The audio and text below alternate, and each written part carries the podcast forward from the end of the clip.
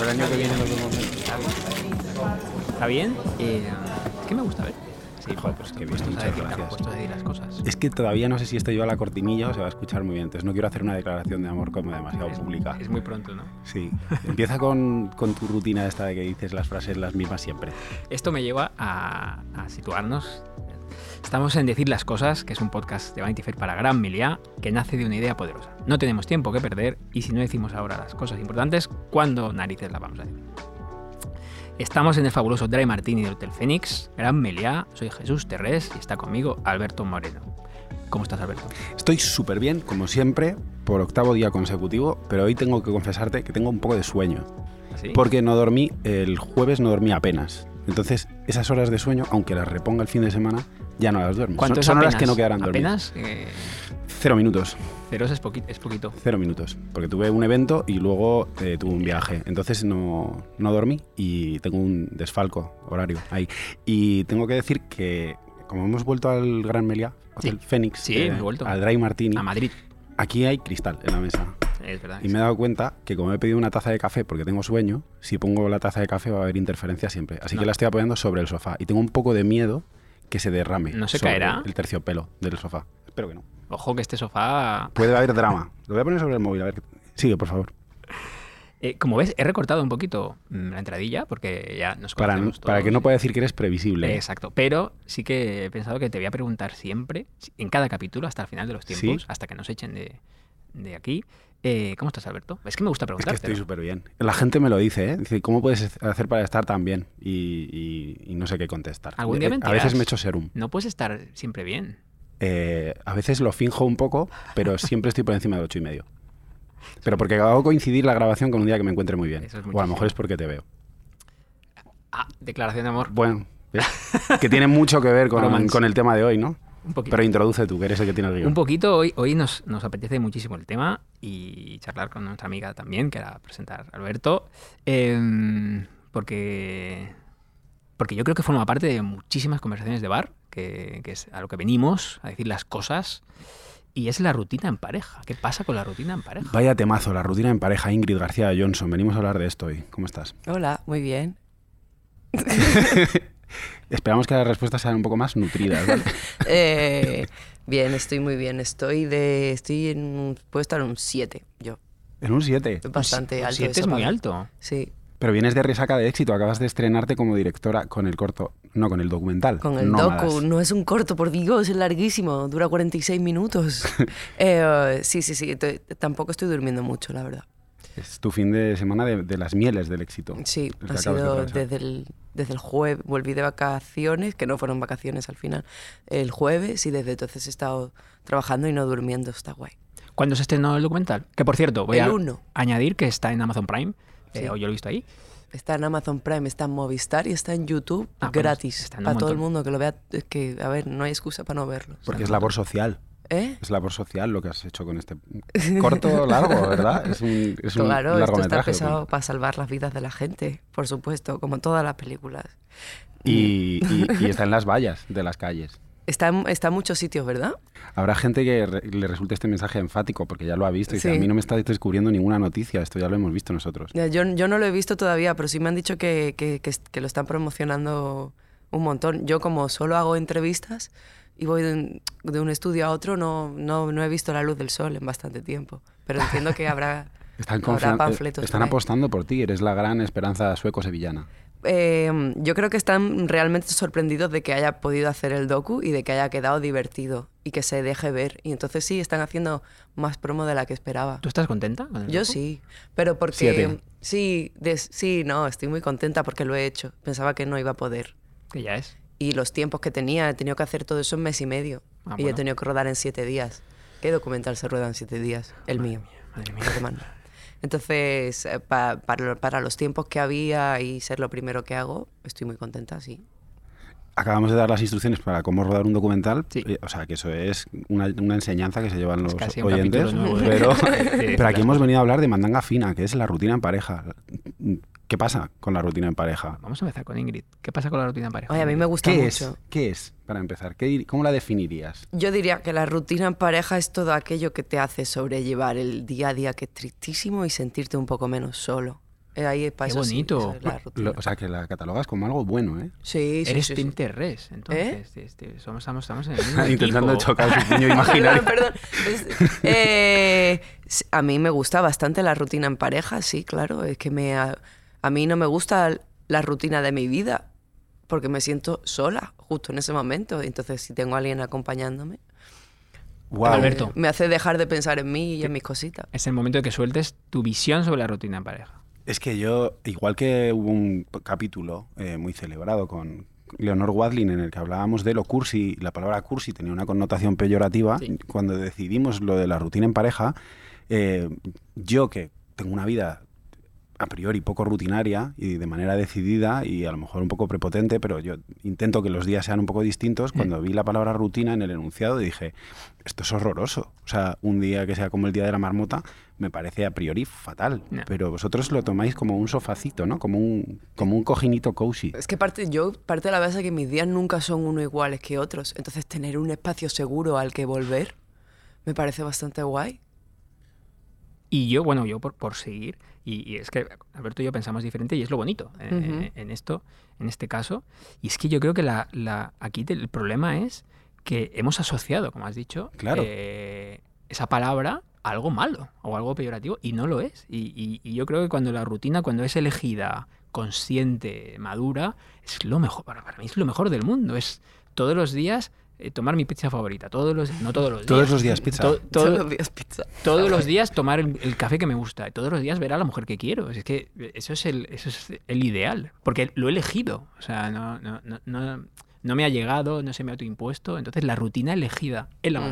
Otra cosa es cuando en otro momento. En la madurez, ¿eh? En la madurez. cuando ya has dejado de experimentar, cuando ya has vivido todo y ya te puedes rendir, como esas ballenas que van a la orilla no, cuando sabes lo- ya no pueden respirar Cuando bien, sabes lo que quieres y lo que que, no tienen quieres. EPOC, ¿eh? Cuando sabes lo que quieres y lo que no quieres.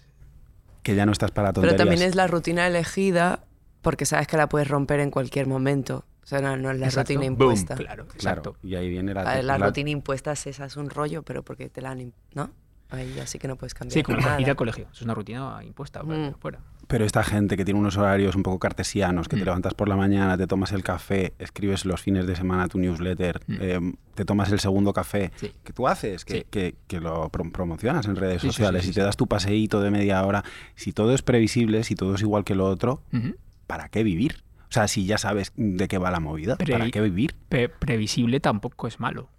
Bueno, Es otra palabra que está asociada a connotaciones negativas. Es que si no, voy a venir con un diccionario eh, a este podcast. voy a dar el de María Moliner. Si le damos, que es que tenemos todos en casa, ¿no? Si le damos la vuelta, si asociamos rutinario previsible a algo malo, Mm. eh, estamos condenados a vivir mm, como Peter Pan. En toda el la- sobresalto, to- ¿eh? Toda la eternidad. Ah, amigo, aquí hemos, Buscando estrellas aquí fugaces. hemos picado piedra. Claro, a ver, yo es que, claro, acabo de hacer un documental que va un poco de eso, pero también es muy difícil tener una rutina. Yo me gusta porque es muy difícil tener una rutina, para mí es imposible. O sea, es algo a lo que a veces digo, aspiro y con lo que fantaseo. Tener una rutina con una pareja o, o con nadie me parece, en este mundo actual, completamente imposible. No se puede. Idílico, según lo que has contado antes. Idílico porque se- debe ser como un estado de tranquilidad y no tener que pensar nada. ¿no? Y de no tener que sobrevivir en ningún momento, que debe ser bastante guay. No temes por tu vida, ¿no? Ta- también la rutina. eh, eh, o sea, estamos aquí en plan defensión. o sea, no esperábamos este giro de los acontecimientos. Yo estoy- me estoy recibiendo por todos lados. No, No vas a dar siempre. mira, Tiene una cosa buena, yo creo, otra, que es eh, que te permite hacer reajustes. Quiero decir, es desde la rutina, es esto no funciona, esto no me gusta. Este café que llevo tomando 25 días, eh, no me gusta, lo cambias. Pero tardas 25 días en darte cuenta de que no te gusta un café. No, puede ser el segundo también. Claro, o el entonces primero. ya no es rutina. Sí, pero una rutina voy a puede, dejar que os devoréis. puede, puede tener un proceso. O sea, puede, o sea hay, hay algo que te puede cansar, yo qué sé, al, al mes. Eso sí. Y lo cambias. Hay un compañero, hay un amigo tuyo o, o participante del eh, documental en el que eh, una de las escenas que más me llega a mí es que creo que es el co-guionista, ¿verdad? Mm. Es el que dice, yo no me veo en una oficina el resto de mi vida. O sea, eh, para mí eso es inconcebible. El ideal que nos- nuestros padres tenían de estabilidad, o por lo menos los míos, que era tener una oficina a la que ir siempre y hacer un trabajo rutinario y, y que no tuviera ningún tipo de sobresalto. Es decir, voy a esta hora, salgo a esta hora, me voy a la sierra el viernes por la tarde a esta hora. Eso eran certezas que te hacían Mm. que la vida fuera llevadera. Ahora creo, puede ser Peter Pan, no sé por qué se ha puesto tan de moda Peter Pan en este siglo. Es por Spielberg, creo.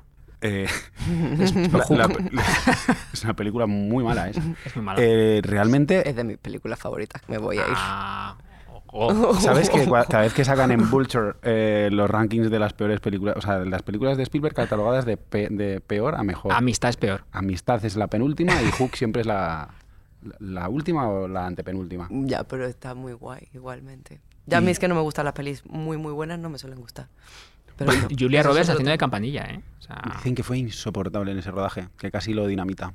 ¿Así? Tenía Eso- claro que la peli no lo iba a ir bien, ¿no? Ahora me gusta más. Al parecer tenía un ego grande y un personaje muy pequeño. Entonces era como muy difícil la mezcla. Al revés que Robin Williams. Sí, eh, me habéis hecho perder el hilo. Er- Está, está Peter Pan, iba a decir Robin Hood. Estabas Está- diciendo está- que Héctor... eh, Héctor dice que no quiere ir a la misma oficina, que quiere hacer trabajos diferentes. Sí. Es que tenemos una vida solo. A lo mejor quiere ser eh, guionista y el año que viene quiere ser actor y el año que viene, el año siguiente quiere ser, no sé. Claro, y eso, y eso yo creo que hay que apostar por eso y aparte estamos en un sistema que no nos permite tampoco ser una cosa para toda la vida. Mm, ya no. Em, por eso, pero ah, me habéis dicho que el tema del posca- podcast, del podcast Esa sí, lo has dicho bien. es eh, rutina en pareja. En pareja. La rutina en pareja. No la rutina en la vida. No, yo la No, rutina no. en la vida no la quiero ni la busco. estamos. Ahora, en pareja. Pues quizás sí. Ah, pero entonces la, Por contraste a toda la locura buen- ¿eh? Entonces la, La vida es incontrolable y la pareja sí. Y pasa una, pasa una pareja la puedes cambiar. Tengo que añadir una- vida. una puedes cosa salir aquí, a la calle y y, es- decir, me voy a reinventar todos Sí, los días. desde luego, Y es- desde luego. Pero si puedes tener una rutina. Si yo lo que digo, a mí lo. Voy a concretar. A mí lo que me gusta es hacer la compra y no hacerla sola. Pero yo creo que va a haber aplicaciones que te permitan ir a comprar cosas con gente. No es lo mismo. Esto- creo. Hay gente que te abraza en Nueva York por 10 euros. No es nada sexual. Te dan abrazos. Entonces, lo que yo quiero decir es que tener una pareja para que te llene un hueco, Hmm. jolín, eh, cuidado ahí. Ya, ya, ya, sí, sí, sí, lo estoy tratando con mi psicoanalista. pero, pero sí, o alguien que tú sepas sentarte en el sofá a ver Netflix y tener un hombro en el que, te en el que apoyarte, ¿no? No tener que poner como 20 cojines. ¿Sabéis eso Ahora de- también rutina en parejas, no hemos dicho que la pareja, no pone ahí en el enunciado que la pareja sea siempre la misma. Cierto. Es verdad. Puede ser Y- una y rutina añade una- en pareja cada Y día. añado una cosita y es que, lamentablemente, creo, en esta mesa, eh, tenemos que trabajar para poder pagar el alquiler o uh, ir a Afortunadamente. comer y demás. Entonces, y eso es una obligación. O sea, no puedes escapar de tener que trabajar y a veces el trabajo va asociado a una rutina y es normal que haya personas que queramos un trabajo menos rutinario porque es obligatorio, es rutina eh, impuesta. Mm. Pero la pareja no. No Mm. tienes por qué tener pareja. Tienes pareja porque lo deseas, lo quieres y es que, claro, ahí cambia el enfoque mucho. Vosotros dos, que sois dos personas muy saneadas, muy admirables por mí, eh, que hacéis terapia y que os tratáis el coco y que... Mucho, además. Mm.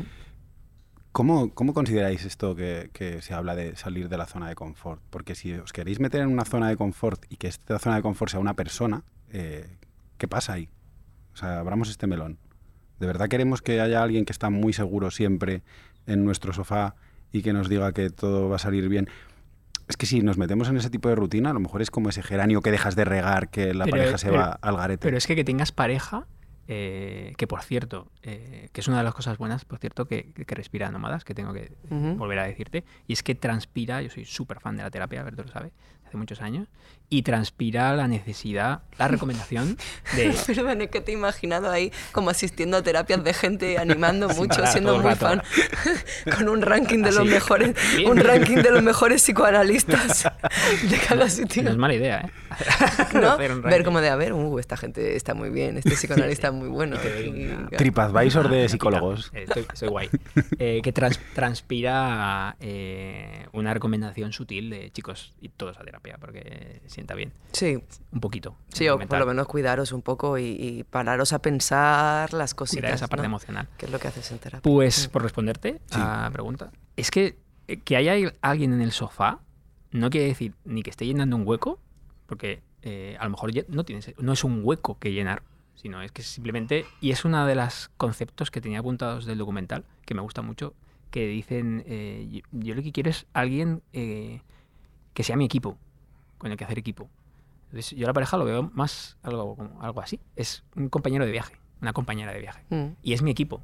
Laura es, somos un team, somos un equipo pero en realidad no hace falta. O sea, no es ningún hueco que llene.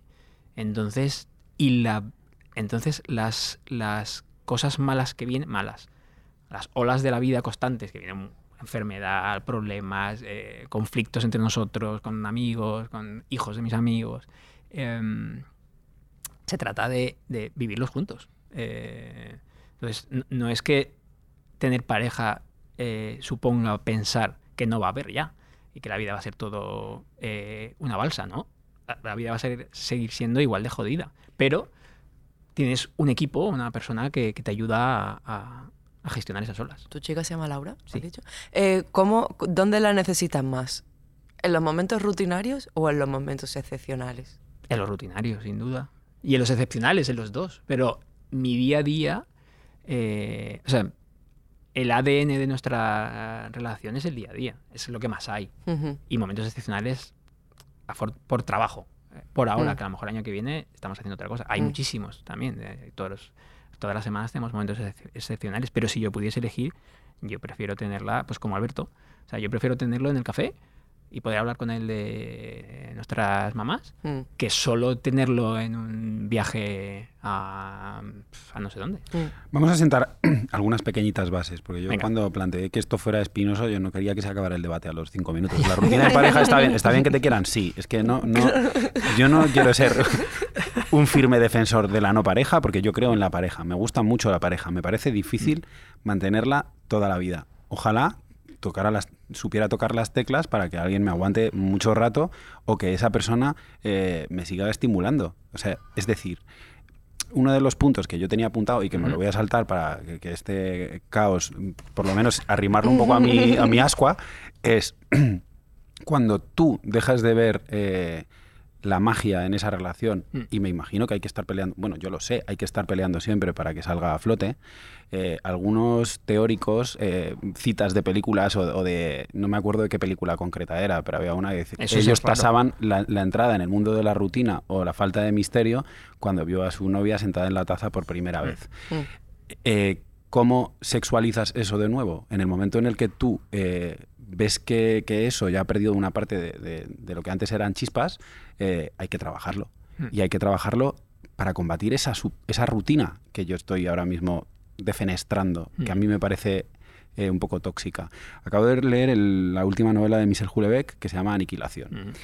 Y el personaje principal entra en una rutina de las tóxicas, de las malas, de las que ya no te hace querer estar en pareja con, con la que ha sido su mujer durante 10 años y de repente ya no se tocan, viven en cuartos, o sea, duermen en cuartos separados eh, y hay una chispa eh, fortuita que hace que de repente empiecen a querer hablar por las noches, que se acompañen al trabajo y poco a poco vuelvan a eh, dormir en la misma habitación y acostarse juntos.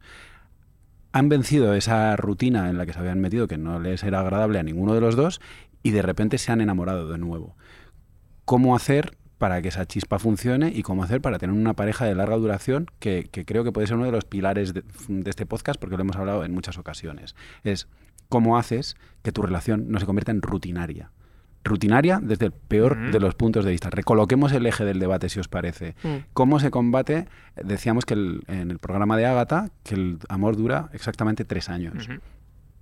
A partir de esos tres años, ¿cómo haces para no entrar en la rutina mala? Podemos hablar de la rutina buena y la rutina mala. La rutina buena, La, que, la que nos hace sentir a gusto. La rutina mala, la que nos hace tener tentaciones, la que amenaza a la pareja, la que hace que miremos fuera, que desde un punto de vista teórico, si queremos, a mí me parecen bien todos los sistemas que dos personas pacten, pero desde un sistema teórico o siguiendo el canon de, Disney, eh, que no es el mejor posible quizá en el siglo XXI, mm. eh, ¿qué puedes hacer para decir, hasta que la muerte nos separe. Quizá es justamente las cosas que son de rutina mala no hacerlas más.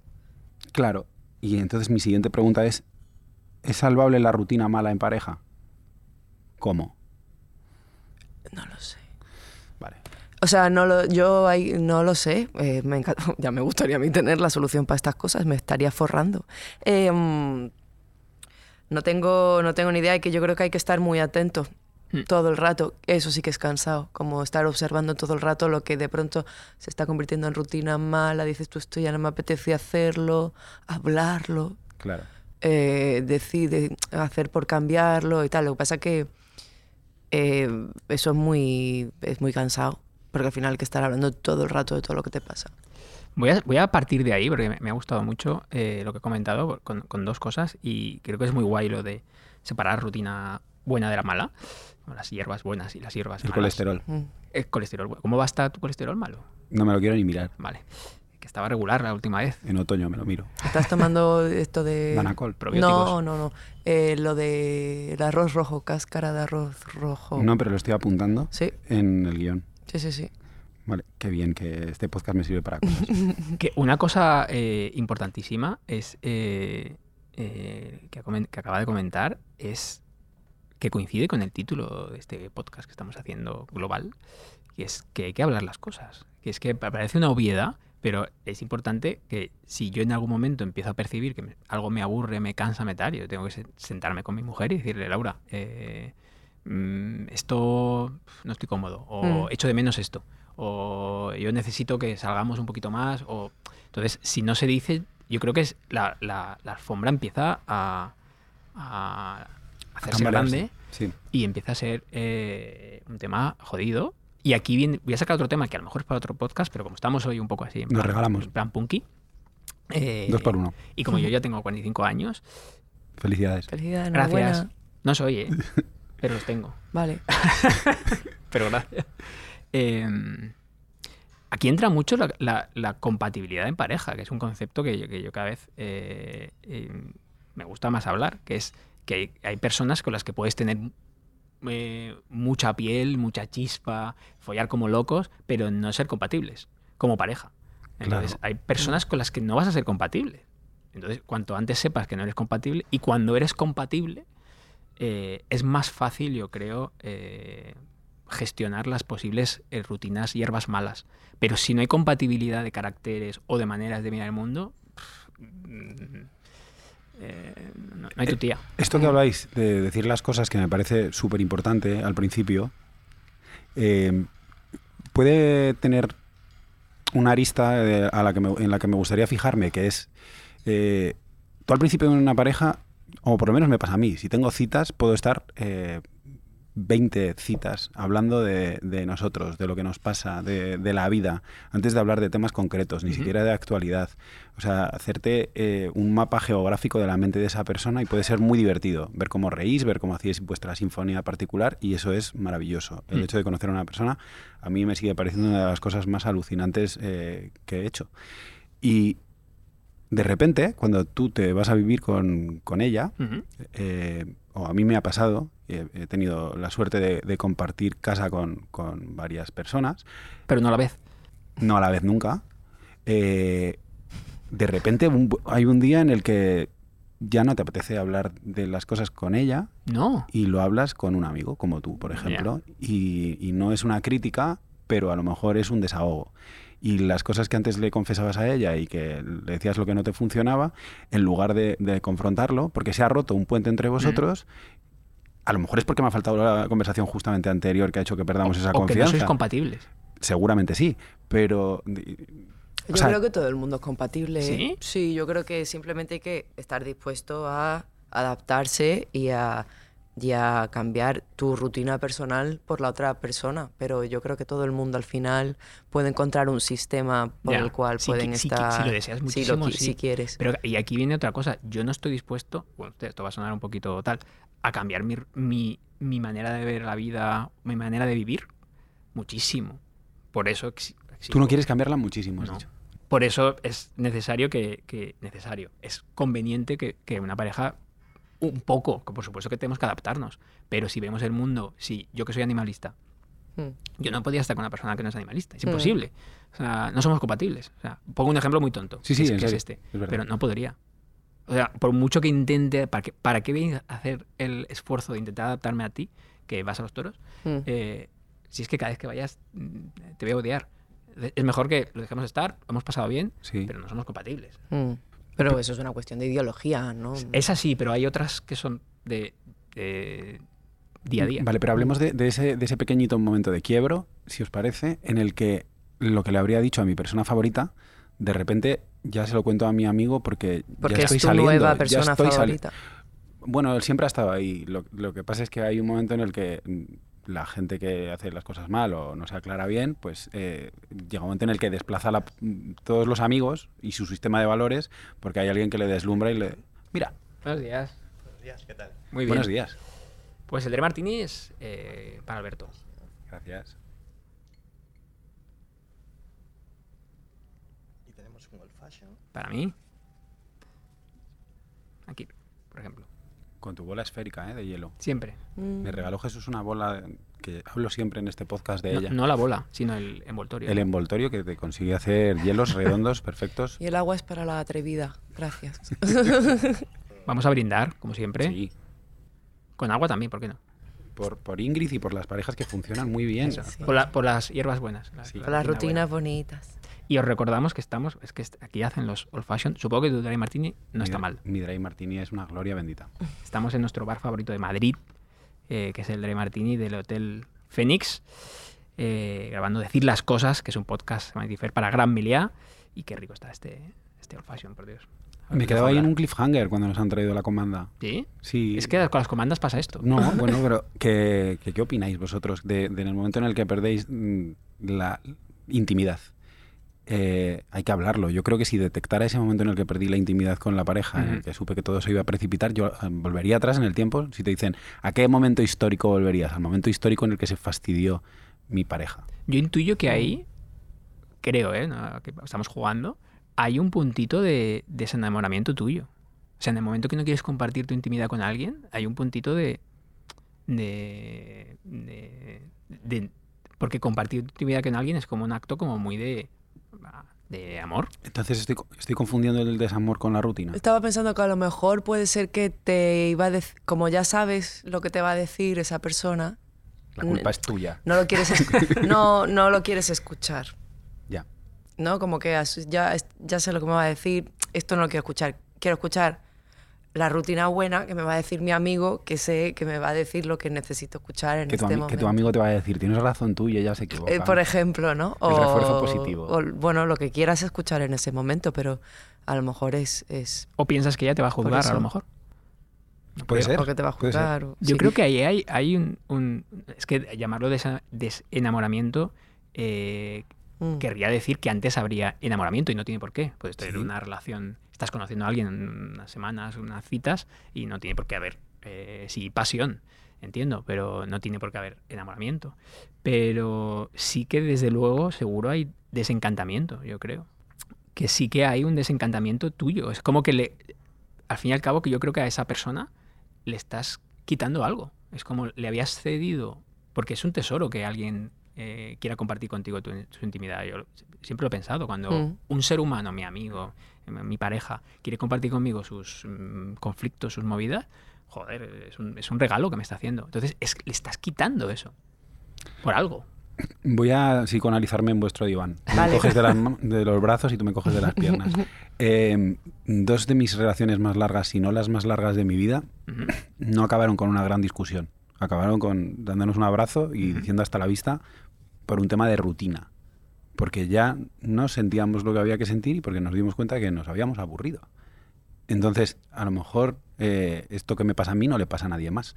Mi pregunta es, mejorando lo presente, tú Jesús, ahora estás eh, felizmente casado, pero ¿sois capaces de, de acordaros o de tasar la relación más larga que hayáis tenido y decirme si habéis caído en la rutina o simplemente fue algo como un accidente de coches y ¡pam! no pudo sobrevivir? Yo la relación más larga que tuve fue mi relación universitaria, que fue la- larguísima, que tuvo sus idas y venidas, pero yo creo que en total fueron casi eh, 10 años, fue un montón, un montón de tiempo.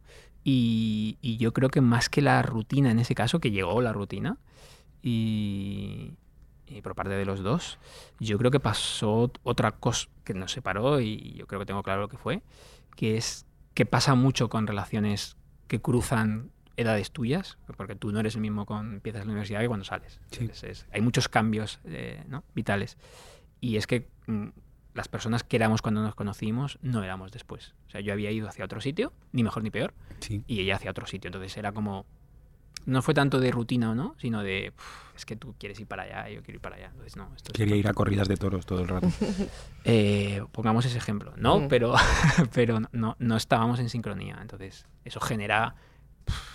Pero no fue un problema que te preocupara el hecho de de decir, hago las mismas cosas que siempre y ya no hay capacidad de sorpresa y a mi vida va a ser la misma. No fue eso. No, porque yo creo que es, es, es si se detecta, si se detecta, eh, yo creo que la pareja ha de tener, y volvemos a esos consejos teóricos, ¿no? que, lo, que lo hablábamos eh, cuando lo preparábamos. La pareja puede tener sus herramientas para cuando aparecen las hierbas, pues hablarlo y decir, oye, estamos un poco entrando un poquito en rutina y estamos haciendo siempre lo mismo y llevamos dos semanas Entrando en rutina mala. en rutina mala, llevamos dos meses sin salir, ¿por qué no ponemos un viaje? Ni se habla, ¿no? Y se busca la herramienta, que sea eso, que sea, yo qué sé, que sea... eh, Cortar las malas hierbitas de la relación. Sí, que sea, si es sexual, pues sexual, pues ir a donde sea, o, o- y también está la terapia, terapia de pareja, si es viajar, viajar, si es, no sé, pues, eh, pero que se, se puede trabajar. A mí es que justamente lo que... Yo tuve una relación bastante larga y justamente lo que más me costó a la hora de, de romper fue renunciar a la rutina que tenía.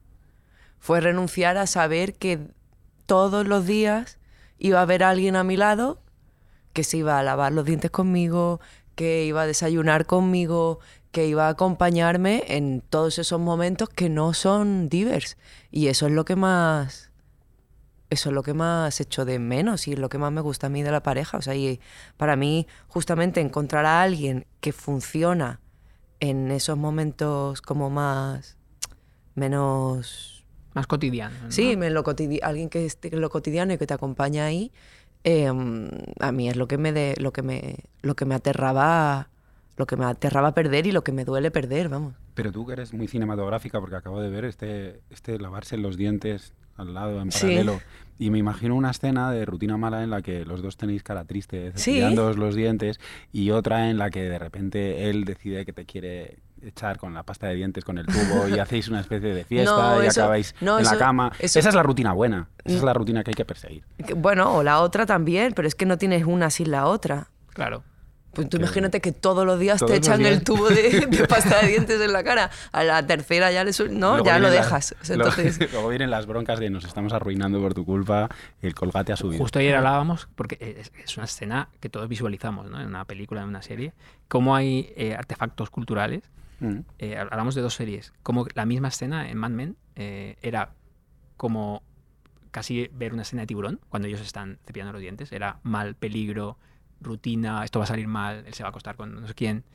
Y en Mal peligro, rutina. Has vuelto a hablar de la rutina sí, mala. En Men sí. Sí. Pero, en, por ejemplo, eh, Better Call Saul, que acaba de terminar justo hace nada, que es seriote increíble, eh, esas, esa misma escena, mismo plano, de hecho yo creo que fue una broma entre autores, era justo lo contrario. Era sus mejores momentos y era el pegamento de la pareja, era ese momento de cepillarse los dientes de, de Kim y Sol. Y es, es depende cómo lo mires. O sea, Mm. puede ser algo eh, tedioso y qué rollo estamos aquí o puede ser eh, un momento chachi. es que yo creo que es en esos momentos en los que te das cuenta de si quieres a tu pareja o si no.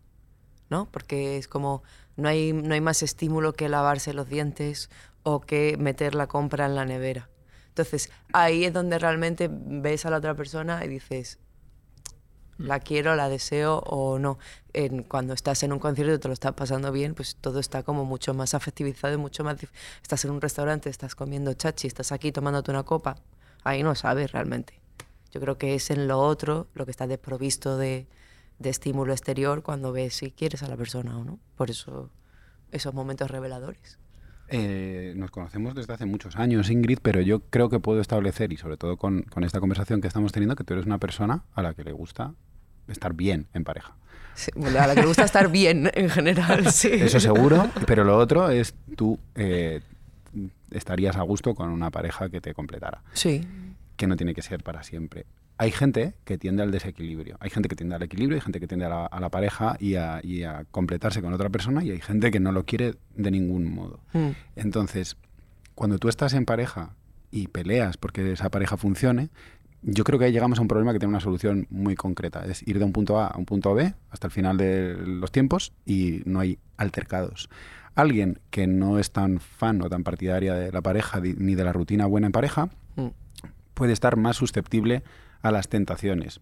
Y, y decir, aquí hay alguien que me hace brillar, eh, una conversación que tengo eh, en el trabajo o salgo un día con mis amigos eh, y de repente encuentro que aquí hay la posibilidad de un destello que me ciegue y Mm. me haga pensar que esa rutina no es tan buena, sino que a veces es regular y que la comparo con el aburrimiento. Mm. Entonces, la rutina y el aburrimiento, siendo sinónimas, son un problema porque te hacen Ujú. estar más abierto a la tentación y las parejas de largo recorrido, por estadística pura, están más sometidas a eh, estas interferencias. Entonces, una pareja que tiene los cimientos bien saneados o un sistema de valores en el que la infidelidad es eh, algo incontemplable, eh, bueno, se puede adaptar más o menos a esa rutina. Aquellos que piensan que la vida no está hecha para una pareja estática Mm. durante mucho tiempo, y puede ser mi caso, y espero no ser muy revolucionario con este planteamiento, que creo que es bastante estándar, eh, pues nos damos cuenta que o conseguimos que la relación presente sea tan chispeante como cualquier estímulo de fuera, Es imposible. lo sé, lo sé, y es un peaje que supongo que hay que pagar para no estar en el nueve y medio todo el rato, sino que el siete y medio te vaya súper bien. Pero esa es, lo- esa es la inquietud que yo tengo cuando planteamos el podcast. Eso es lo que me pasa a mí. Es como, ¿cómo consigues que tu vida en pareja, que yo la quiero, o sea, que a mí me parece deseable, eh, igual que a vosotros, eh, ¿cómo consigues que esa familia que habéis creado eh, sea indestructible? Lo siento, pero te- tengo que rascar un poquito ahí. Rasca. Soy muy endeble en mis planteamientos. Voy a ra- rascarte ahí un poquito, si puedo, si me dejas. Mm. Eh, o sea, por un lado, porque has dicho una palabra que, que- que- que es, que ya dice cosas, es, y pero que se suele asociar a la pareja de largo recorrido, cuando yo creo que todos tenemos claro que el largo recorrido de nuestros padres ya, ya no, no, no computa en nuestras vidas de hoy Mm. y dura los que, lo que tiene que durar Mm. y punto. Pero es se suele asociar a pelear. O sea, es decir, hay que pelear para que dure. Uf, no. Discutir. pero si estuviese solo, cuando he estado solo, que he estado muchos años solo, también peleo. ¿Vale? La vida es pelear en general. eh, o sea, no solo en pareja, no solo se pelea en pareja, también peleas cuando estás solo y que tienes conflictos también. ¿Vale? Eso, eso por un lado. Y por otro, a mí me da la sensación eh, de que, porque yo tengo, por, por el tono de las conversaciones, que, que Ingrid a lo mejor está más en un punto más parecido al mío, a lo mejor, de que estamos cómodos con cierta estabilidad, barra seguridad, barra mm, tal elegida. Y yo creo que a ti no es tanto que eh, yo quiero tener siempre un 9 y medio. O quiero, voy en búsqueda siempre del, del, de- del entusiasmo, Del vértice de la curva. del vértice de la curva. Pero el problema no es ese, creo. Si la pregunta es antes es ¿por qué te incomoda la seguridad? O sea, o la estabilidad. Esa es la pregunta, yo creo. Yo creo que es porque le gusta mucho y le da miedo perderla. Puede ser. Puede ser el primer podcast en el que acabe llorando. O sea, el problema no es cómo consigues siempre esa, eh, esa velocidad vital, sino por qué te incomoda la, la estabilidad. El ralentí. Sí. Porque a lo mejor ahí cuando, es cuando te ven las costuras, ¿no? Cuando puede ser más aburrido, cuando... Yo tengo mucho miedo, por ejemplo, a que no me quieran, Ya. Como Chandler. Mm. Eh, cuando Estamos hablando ahora. estamos hablando, estamos diciendo las cosas. Eh, Chandler, si os acordáis de Friends, eh, en el momento en el que tiene la primera discusión con Mónica, eh, se va a su apartamento y dice, bu- bueno, y dice Mónica, eh, vamos a seguir la discusión. Dice, ah, que no hemos cortado. Entonces, yo pensaba, eh, cuando vi Friends, que me marcó de una manera a lo mejor demasiado salvaje, porque sabéis que hay citas y que hay momentos, que hay fotogramas que, que muchas veces los tomas como realidad absoluta y yo tomé ese como una de ellas. Entonces es como, no, es que mañana puedes hacer las paces, o mañana puedes desandar lo andado, o, o puedes reactivar algo que, que se estropeó. Entonces, yo confío siempre en tener un nivel de, de, pues no sé, de darlo todo. eh, a lo mejor es ser un corredor de velocidad en vez de un corredor de fondo. Mi relación más larga ha durado cinco años. Pues son muchos años, cinco años. Son muchos. Pero estuvieron salpicados de... mm, Íbamos a la universidad, eh, éramos un poco niños, dependíamos bastante de nuestros padres, eh, nos fuimos a vivir juntos casi al final. Es una de las relaciones más bonitas que he tenido en mi vida, pero me daba la sensación de que todos los días estábamos cortando. O sea, que cada día que había una movida de... Quiero hacer esto, yo quiero hacer esto otro. Qué tensión. yo por las mañanas digo, me va a dejar hoy. Entonces, eh, y, y- y sabía que al, final del todo ya no era capaz de hacerla sonreír como al principio. En ese momento dices tú, joder, qué orfandad. Eh, y a lo mejor era la cosa esta de lo que dice Ingrid, de con quién voy a ver la tele ahora. En el Mm. momento en el que eres un parado de larga duración del amor como yo, en, en el que llevo sin tener Tenemos, una pareja titular. Llevo sin tener una pareja estable de una manera eh, buscada también, pero no quiero conformarme con algo peor de lo que tuve la última. Mm. Eh, en el momento en el que ya no tienes miedo, eh, porque yo creo que al final depende todo de una sensación de, de, jo, ¿y si estoy peor que antes? O sea, la vida tendría que ir necesariamente a mejor, Mm. si no, ¿para qué? Eh, ahí es cuando yo digo, "Uf, es que me va a pasar como la otra vez. Voy a estar como dos años con la incertidumbre de va a ser hoy, con la espada de Damocles. ¿Os acordáis de la princesa prometida cuando el pirata Roberts estaba a punto de matar a Wesley todos los días? Yo no quiero eso. Ya. Ya, Yo pues quiero es que, pero es que eso es inherente de enamorarte. O sea, es que en el momento en el que empiezas a, a- te enamoras de una persona, Te puede eh, dejar. ya estás, ya te puede dejar. Ya te has puesto en manos de esa persona, ya, mm, ya en- tiene toda tu vulnerabilidad en tus manos. Entonces, en ese sentido, ya estás dispuesto a que te mate. O sea, no a que te mate, perdone, que no se malinterprete, Sí, sí, pero sí, que, ya estás dispuesto a que te deje. Ya. Ahí tenemos un temazo también. Y, y- y claro, yo estoy viendo ahora otra perspectiva, que es que la, has- la has sacado tú, Alberto, que es, a lo mejor el tema no es tanto... eh, y esto no, no voy a hablar en general, sino que, que- pero hablando un poco de, de- de conversaciones recientes, no, no es tanto que a ti, que no soportas la rutina, eh, te canse o digamos o te aburra esa nueva relación y tú huyas de la rutina, a lo mejor no ese es el tema, sino es justo el que has sacado tú, que es a lo mejor es que te asusta lo que se vea de ti a partir de ese punto. O te asusta enseñarte a esos niveles. Puede ser. Pero bueno, yo estaba pensando que la rutina es sinónimo de rutina mala siempre y vosotros me habéis descubierto un nuevo amanecer en este decir las cosas. La rutina buena, y, bueno, las, las, y la rutina mala, las buenas y las malas hierbas. eh, y esto me hace recordar, eh, recordaros, eh, oye, que a gustito estamos en este bar, ¿eh? Sí, Es que Sí, se yo sí está bien, esta es nuestra mesa. claro. Es que como Ingrid es muy rubia, tiene destellos. Y, Ha traído y- la y- luz. y se te nota el acento sevillano, ¿eh? se, se- se oye por Ah, Sí, ahí. claro que se me nota. Así que os recuerdo que estamos en Decir las Cosas, que es un podcast de Vanity Fair para Gran Meliá, y que cada vez... eh, a mí me apetecía volver al bar, ¿eh? De decirlo, hemos estado súper a gusto haciendo titiriteros Hemos hecho nuestras tournés. por Mallorca y por Menorca, pero se está muy, muy guay aquí en este bar, Sí, en nuestra mesa. Nuestra mesa de siempre, en el lugar de siempre para que no te dé toc. Ah, las rutinas, ¿eh? Sí, pero yo considero que el toque es algo malo que te puede llevar a la locura. Pero Jesús necesita ponerse siempre en el mismo lado de la mesa para que Sí, salga bien, Y en esta mesa. para que salga correcto. De hecho, cada vez más oyentes vienen a esta mesa, ¿eh? Me mandan fotos. Estoy en tu mesa. Y digo, hombre, gracias. Qué Me voy a llevar hoy. Oye, igual consigues que te pongan una plaquita, ¿no? Lo he intentado, oye, pero no, no la pone. Hay un bar debajo de mi casa que hay un señor que ganó el planeta en los años 60. ¿Quién? Eh, no me acuerdo del nombre, Ah. pero lo podría consultar y lo, lo cuento en el podcast número 9. Eh, pero aquí se tomaba su whisky y pone una placa de, latón que es preciosa. Sí, yo me pido mi Superbox y, el, y, y en el sitio donde este señor se tomaba su Que es un. Superbox. Son unas cervezas portuguesas. Ah, no conocía. No sabía. Pues nada, podemos seguir. Volvemos, volvemos a la rutina. Eh, hay una. Antes me ha encantado lo que has dicho de que sois un equipo, Laura y tú. Hmm.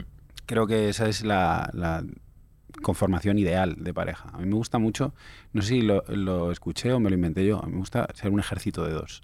Qué bonito. Mm. Pero, Sí, sí, lo ex- ¿Dónde, dónde es eso? Pero bueno, sí, sí. sí. pero la mejor definición que, que se me ocurrió, y como no tenemos derechos de autor para ponerla, yo les recomiendo a, a los oyentes que se pongan eh, alguna de sus plataformas de streaming, que es eh, la canción Ser Brigada de León Benavente. Bonita. Ser brigada es, eh, la conformación de un equipo súper peculiar, eh, tiene casi una connotación radical, pero habla de dos tipos de, que se enamoran una noche frenética y acaban en un bosque y ella se convierte en un pájaro con cresta y él está ahí contemplando toda su inmensidad, pero claro, yo no dejo de leer en esa canción, en la letra, quien la conozca, y sino que, que la gente la, la escuche, por favor, eh, que todo está hecho de, de cosas, de eventos excepcionales.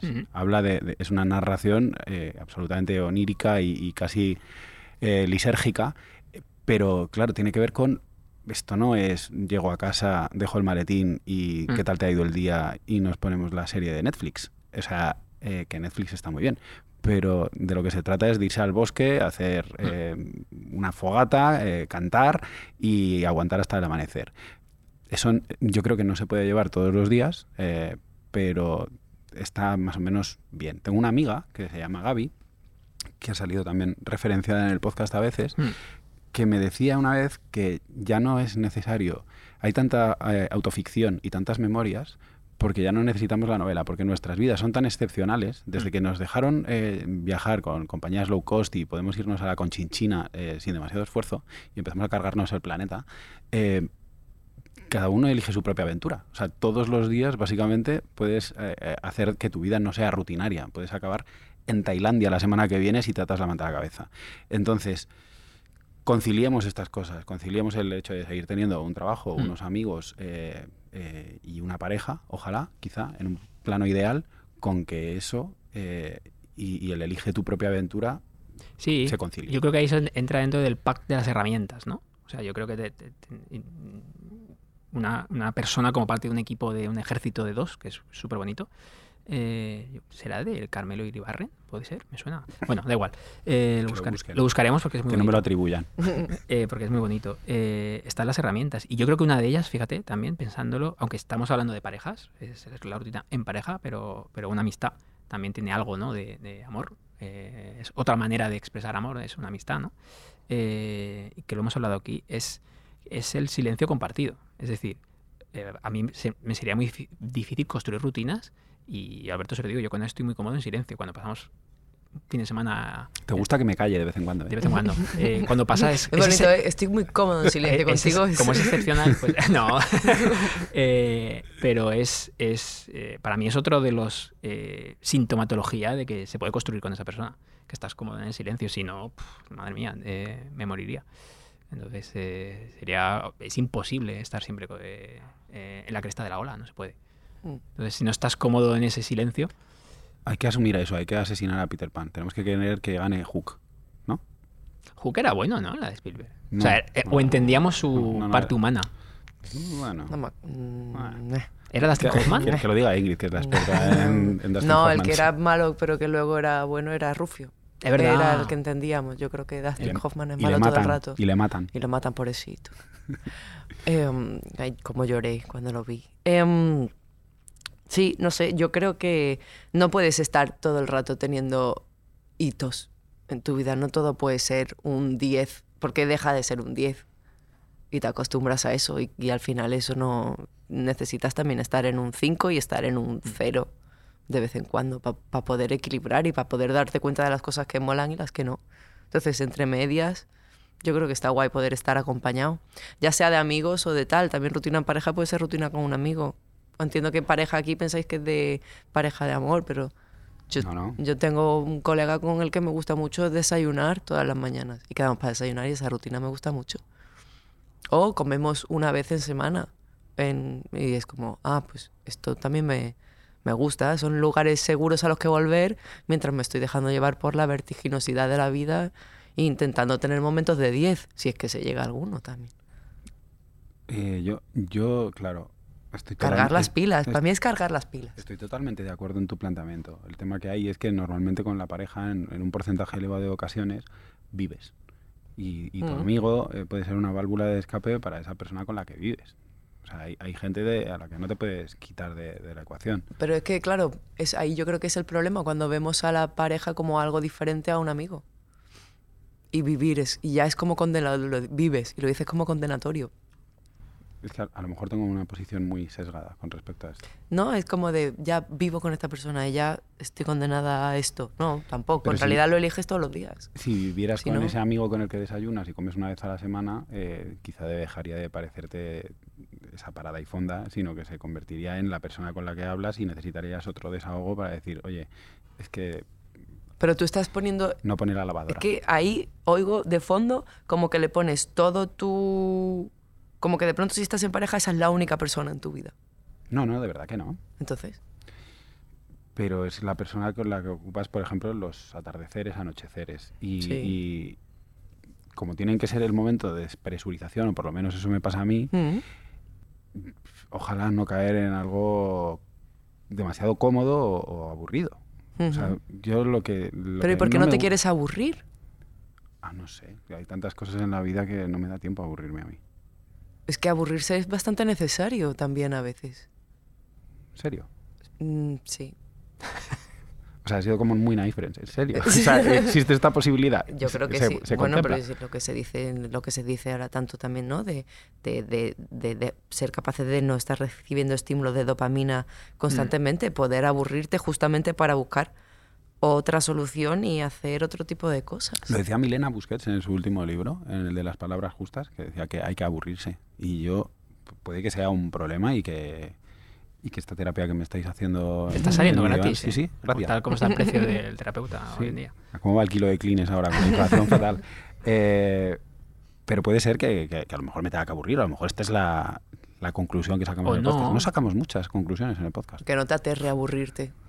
No. ¿sabes? Que no dé miedo, como de estoy aburrido. Porque a mí me pasa, ¿eh? Estoy aburrida, ¿qué hago? ¿Qué hago? Voy a llamar a alguien, voy a hacer algo, no me puedo aburrir. Pero a veces te aburres y de pronto sale algo diferente y te, Sí. te hace ir hacia otro lado, ¿no? Que no sean siempre las soluciones de siempre de llamo a Pepe, llamo a María, llamo tal, hago no sé qué, me voy a escalar. No. A lo mejor de pronto encuentras algo nuevo de ti justamente en ese aburrimiento y en ese reseteo. Y ¿Vos- que, ¿Os aburristeis en la pandemia vosotros? y, que a- ahora vuelvo a eso, porque una cosa, por, por- ahora vuelvo a la pandemia. eh, tu pareja no, son- no es la responsable de tus mandangas.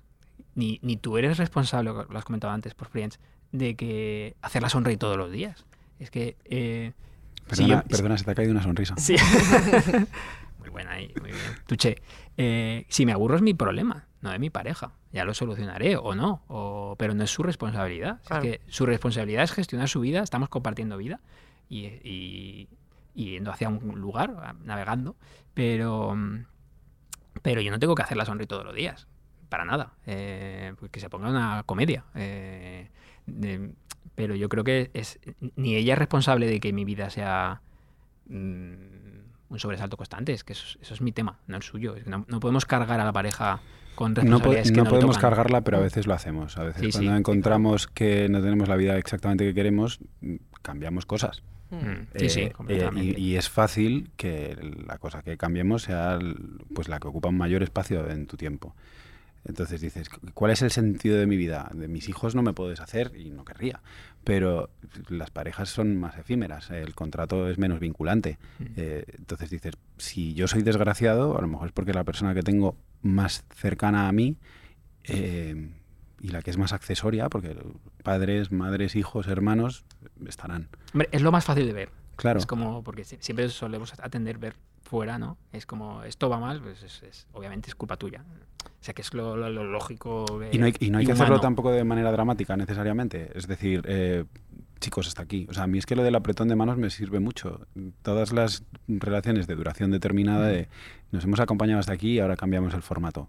Te seguiré mandando una postal en Navidad y quedaremos a tomar café Mandas eh, postales. en cada Navidad? 6 de junio. Por mí, porque no me ha llegado ninguna. Porque no hemos salido nunca, Ingrid. Yo Pero ah, pensaba que a tus No, no, amigos no, también. no, Solo este- a tus no, no, seis parejas. Solo a mis exparejas. Ah. Ma- ¿Mandas? ¿Es cierto? Esto no. es- Eh, en, sería bonito. en el ¿eh? apartamento decían que una tarta. Eh, la señora Kubelik siempre mandaba una tarta de Navidad. Eh, COVID, COVID. No, eh, confinamiento. ¿Te has aburrido en el confinamiento? Has preguntado. Es que yo no me aburrí nunca en el confinamiento. Este es un poco el, el bonus track. Eh, yo siempre tenía que estar pensando, trabajo en una revista que alberga este podcast y todos los días había que tener ideas creativas para reinventarnos. El, el papel Claro. se iba a convertir a- en, en digital a pasos agigantados. Era estimulante, o sea, no era un rollo. Estaba bien. Y cuando tenía un aburrimiento me tomaba un vino por Zoom con mis amigos o me Mm. ponía una peli o Un me whisky. leía un conmigo libro. Te tomabas un whisky, creo. ¿Eh? ¿Conmigo te tomabas un whisky? Contigo me tomé un- algún whisky, me tomé.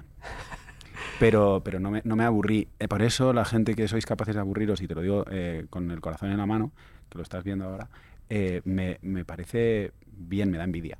No, yo soy no, no, yo soy incapaz de aburrirme, lo llevo fatal, pero sé que cuando me pasa y cuando estoy aburrida pienso, venga, me aburro.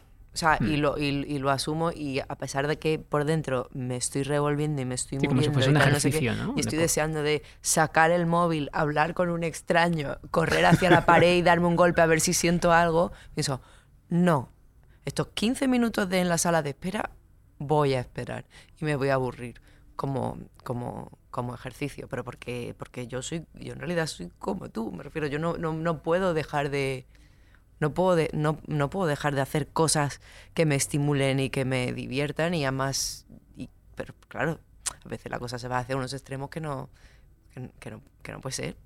Por eso estáis muy flacos los dos. porque Se nota que hacéis muchas cosas, no paráis. Curioso, ¿eh? Claro, yo me- flaco, y con, sois- ahora- soy flaco y con colesterol. sois Es que culos es inquietos. una paradoja andante. Claro, yo ahora levanto, cuando noto que me aburro, me pongo a levantar pesas o me pongo a hacer flexiones. O sea, este- este- yo también estoy mal. Ten cuidado, tienes que estirar luego, ¿eh? Pues yo Sí, me he sí, fastidiado sí. un nervio. Sí, Me he quedado manco un año. en serio, ¿eh? Sí. No, no, estiro, estiro también. Yo he de admitir, y esto al principio gestioné hasta, hasta culpa, que eh, yo los primeros meses de confinamiento más duro, que fue cuando es que no, se, no se podía salir a la calle, es que era brutal, y, y me sentía hasta mal por pensarlo porque mi hermana trabajaba, trabaja y sobre todo que vivió todo en la UCI, así en primera línea, y pff, sus mensajes eran tremendos, pero para mí fue una etapa súper feliz, el más duro, porque era como me dio margen para preguntarme qué pasaba con lo de antes. Porque hostia, antes tenía ansiedad, eh, había cosas que fallaban y esto me permitió verlo. O sea, que Es Mm. como me, me dieron con la vida, me dio como un regalo en forma de pausa, de decir, no, ahora. Sí, esto le pasa a mucha gente que conozco que se sienten privilegiados, os sentís privilegiados, obviamente, mm, pero, pero mi, mi, mi pregunta era más sobre, sobre el aburrimiento, sobre... Es que hay tantos libros por leer, es que se sí, aburrirse. por eso. También es verdad que la gente en el confinamiento no se concentraba. Entonces intentabas ponerte a leer un libro y esto yo creo que le pasó a la gran mayoría. O sea, Mm. yo me- empecé a leer libros a buena velocidad eh, un año después del confinamiento severo. Entonces, por eso todo el mundo estaba viendo series todo el rato. Eh, recomiéndame series, me decían por Instagram todo el rato. Recomiéndame series. Digo, tienes el menú igual que yo. Te juro que esto que voy a decir no es nada sexual, pero me ha venido a la cabeza la- la- el, el refrán. Es, hemos conseguido arrimar tu sardina a nuestra ascua en, en este podcast. Eh, bueno, he, he aprendido a mirar más ampliamente, que si una conversación aquí sirve para eso, pues me, me doy por dado. Así que no sé, estoy contento. Sí que, sí que pienso, me- me- pienso mejor después de haber hablado con Ingrid y contigo hoy. Por lo menos hemos llegado a, a separar, que no es poco, eh, rutina buena y mala, ¿eh? Eso ya es... eso- eso- Por lo menos en la semántica hemos avanzado algo. No sé, muchas gracias por venir, Ingrid. Muchas gracias, Qué placer Ingrid. tan grande Muchas tenerte. gracias por invitarme y me lo pasa muy bien. Muchas gracias, Jesús, por gracias, ser Alberto. mi colaborador Has empezado habitual. bien, has acabado bien, estás bien. Sí, no, Sí, todo sí. bien. Si no, la vida no va bien. Eh, pues nada, eh, de aquí nos vamos a, tomar un café. Otro café. Necesito el quinto café del día. Decir las cosas con Jesús Terrés y Alberto Moreno. Un podcast de Gran Meliá by Vanity Fair.